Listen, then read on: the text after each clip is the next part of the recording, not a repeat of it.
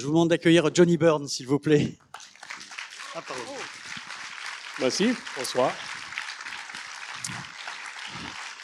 Johnny. Johnny qui a, qui a, qui a réalisé le, le, sound, qui était sound designer sur le film, un travail particulier sur le son et les ambiances. Vous avez bien entendu dû le remarquer ici.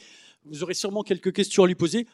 On peut lui poser en tout cas des questions sur son métier principalement. Mais j'ai une première question à, vous poser. Euh, comment avez-vous vécu cette aventure à Cannes? Encore une fois, comme le disait la technicienne tout à l'heure, euh, ce n'est pas forcément tout de suite la place d'un technicien, ce sont généralement les acteurs, les réalisateurs. Je voulais savoir comment vous avez vécu ce moment. Um, well, I've never had hair and makeup before, but um, it's uh, it's been very enjoyable. I think with um, uh, I think it's uh, it surprised Jonathan and it surprised myself how many people have found this film accessible, because um, because I think Jonathan would sometimes prefer a film to be more difficult for for people to. So I think it's um, it was uh, it was a, a, surprise the reception we got. I think, but I've been enjoying it. So. Yes, perfectly. Euh, alors moi, j'avais jamais été coiffée et maquillée, donc ça c'était effectivement une, première pour moi. C'était très appréciable. Euh, on était très étonnés, Jonathan Glazer et moi-même, euh, à quel point le film avait été estimé accessible pour le public parce que euh, Jonathan, lui, euh, il, en général, il fait des films, euh, il, aime bien des films un peu complexes, un peu difficiles. Donc l'accueil du film nous a vraiment surpris, mais évidemment, c'était très, on a beaucoup apprécié. Est-ce que vous êtes sur ce métier de, sound designer Est-ce que vous pensez que, enfin en tout cas aux États-Unis, ils ont été quand même un peu précurseurs? On utilise, je crois, les, les sound designers un peu plus tard, depuis plus récemment en France. Oui, I think. Uh, sound designer commencé avec um, uh, Le Godfather, Walter Murch, en uh, 1972, um, avec uh, le son de le train dans le um, the, the very awful scene in the restaurant. And um, oui, et, et puis uh, uh, le film Apocalypse Now. Oui. And uh, oui, uh, J'espère que c'est bon. Um, c'est un homme qui um, parlait de uh, tout le, le, le, or everything to do with the thought of sound in a film and the how you record it and how you use the sound in the film and how you present it to the audience.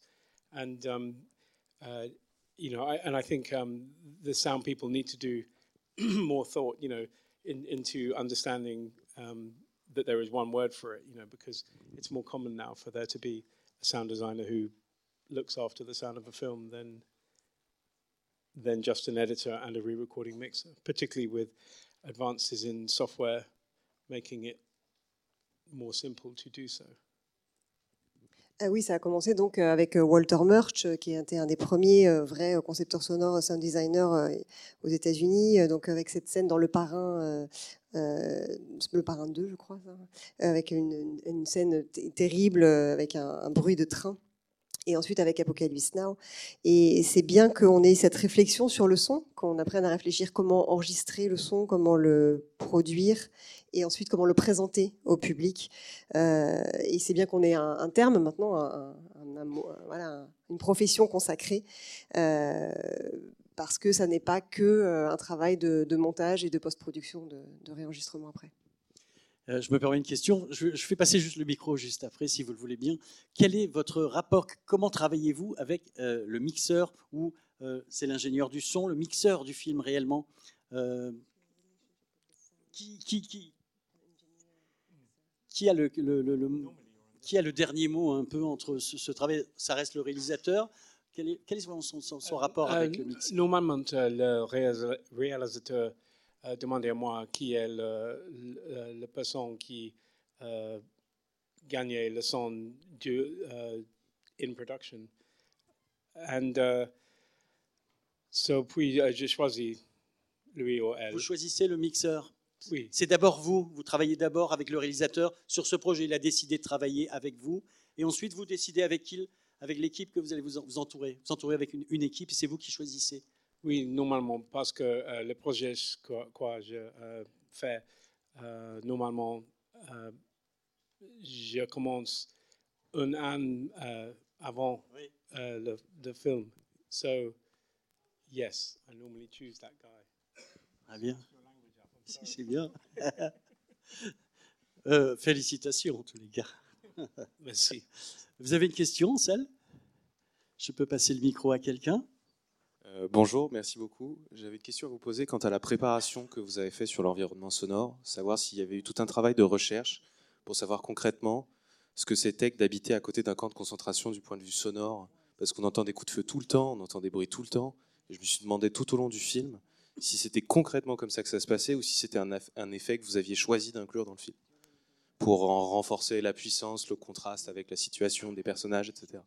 So, so yeah, the sound process was really interesting. And when I first read the script, which was about two years before we went and filmed it, um, I understood that Jonathan and I would need to know everything about every single sound that would have been heard in Auschwitz in 1943, and also the physicality of how it was heard, the you know the sound in the space, the echo, and um, so I began about a year of research and understanding everything the the birds and the bees that were there and the um, you know the, the cars that went past and the fact that the guns that were in the camp were the ones from the previous war, not the new machinery for the front line and such like, but also understanding um, the guards and very much understanding the prisoners themselves. And the stories that, that were told. And I read an awful lot of everything I could find of witness testimony and made an enormous library of um, specificity, specific, specific events that to some degree we went and reenacted in environments that were that sounded correct for the distance and the shape of what we were hearing over the wall. Um, Jonathan and I understood um, when we made Under the Skin many years ago that for Jonathan's filmmaking, immersive cinema is not surround sound or, or big or loud. It's having credibility about the, the, the veritas of the sound that you use. So um, it was incredibly important to, to have sound that had a truth to it. And we really understood that, um, um, you know, if we had anything with bad acting in it, would just slide off the film immediately because it, it, it clearly wouldn't work. And there was, um, so we kind of saw it as two films. One, the film that you see, and the second one was the film that you hear. And um, it's amazing that for a film which relies on sound so heavily, the, those two sides didn't meet each other until kind of post production, you know, like six months after the shoot at the earliest. And so it was kind of a leap of faith for Jonathan that, that the film would work eventually. And um, we went through the formal process of, of finishing up the film that you saw um, with as much detail as Jonathan Glazer wants, which is like, you know, a year gone.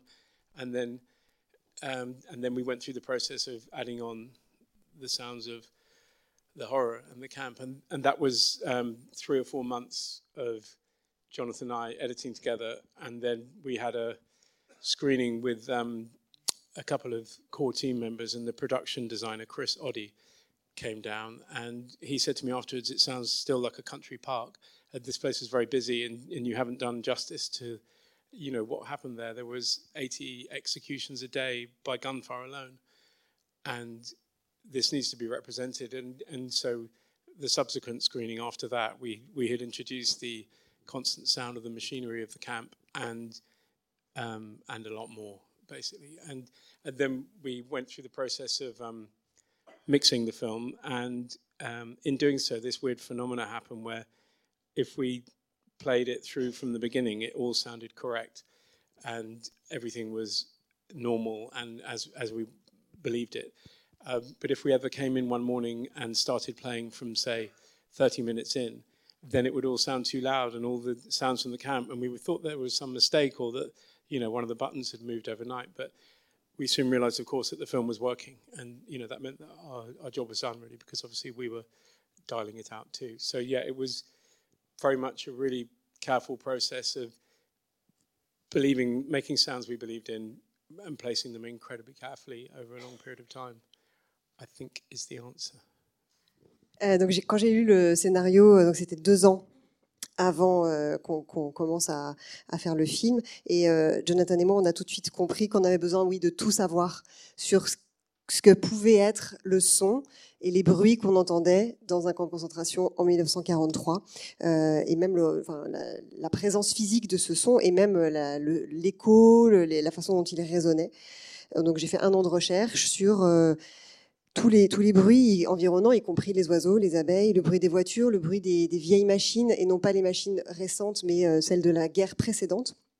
Euh, et puis euh, j'ai lu des tonnes de témoignages de gardiens, de prisonniers. Je me suis constitué toute une bibliothèque sonore et pour ensuite reconstituer un niveau sonore qui soit à la bonne distance, mais à la, enfin, à la bonne distance même voilà, de ce que c'est qu'une maison qui serait à proximité, mais sans être dans le camp. Euh, en tout cas, depuis qu'on avait travaillé sur Under the Skin ensemble avec Jonathan, on a compris que euh, le cinéma immersif, ça n'était pas euh, du son surround, c'était vraiment lié à la crédibilité du son qui, euh, qui nous entoure dans le film.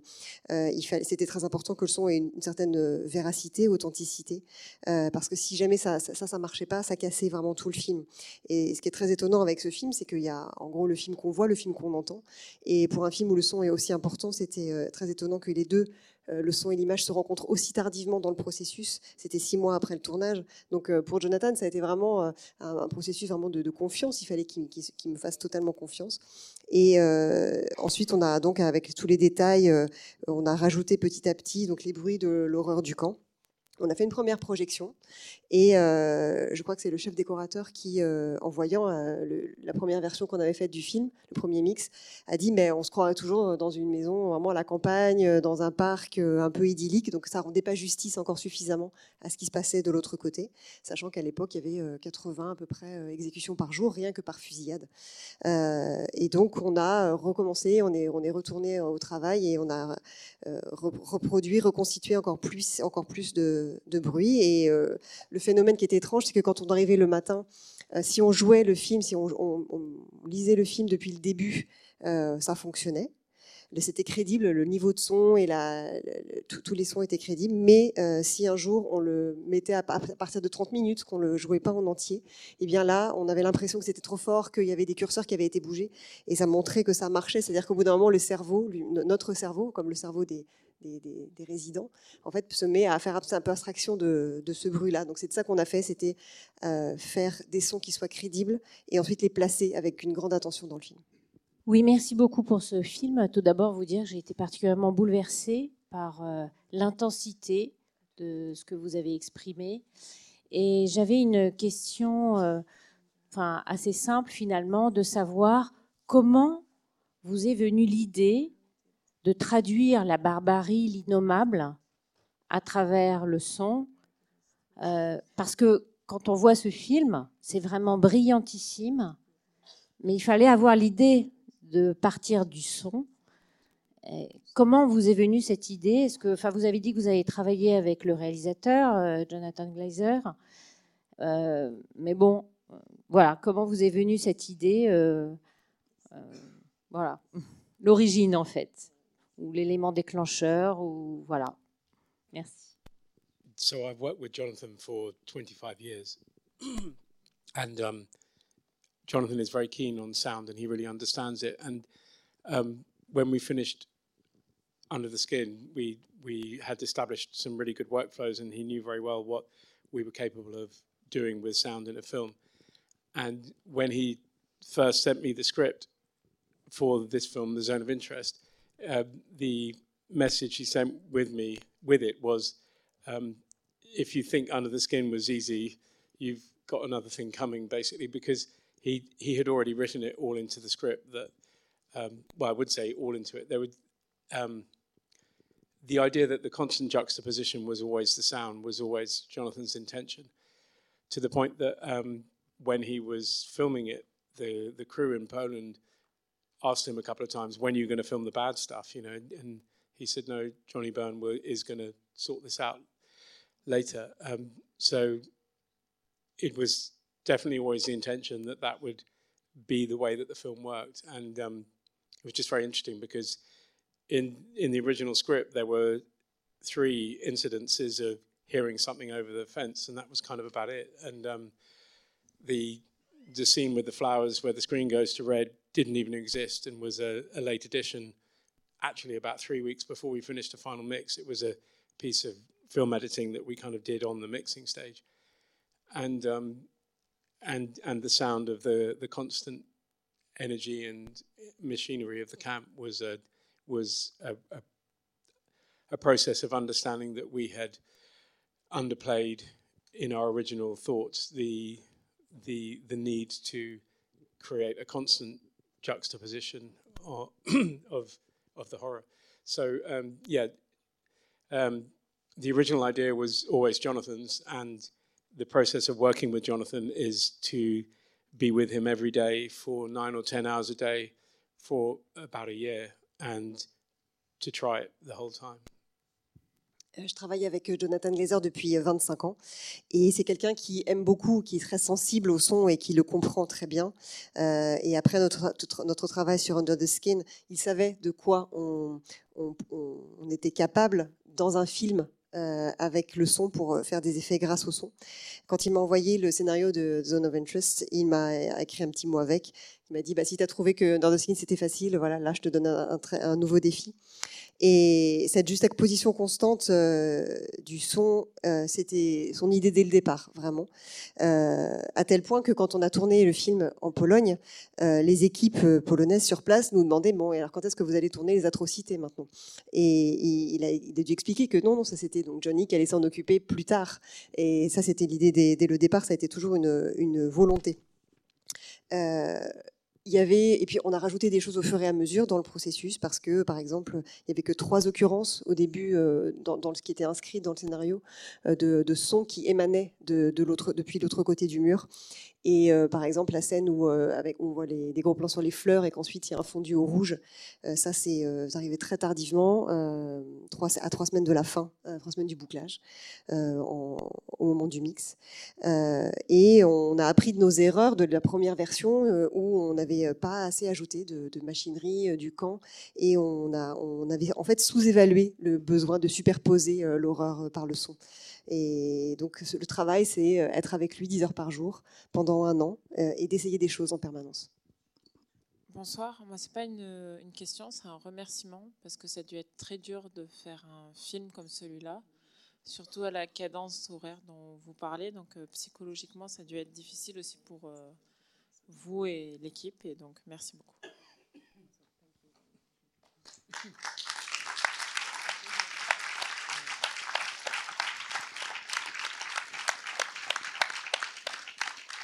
Thank you. It, it was difficult. Le film sort, pardon, j'ai pas la date de la sortie. Fin janvier 26. Pardon? 31 janvier. Merci. Vous souhaitez ajouter un mot, Johnny? Vous souhaitez ajouter un mot? Oh, uh, Merci pour rester ici après le film. Uh, pour parler. C'est, uh, it's very nice to talk to you. Thank you. Merci. C'est un plaisir de vous parler. Gracias.